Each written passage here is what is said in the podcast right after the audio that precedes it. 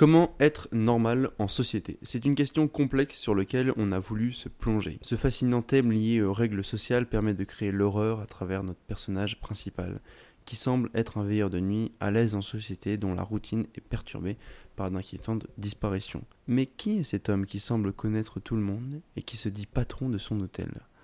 Le point de vue est peut-être la résolution de cette histoire.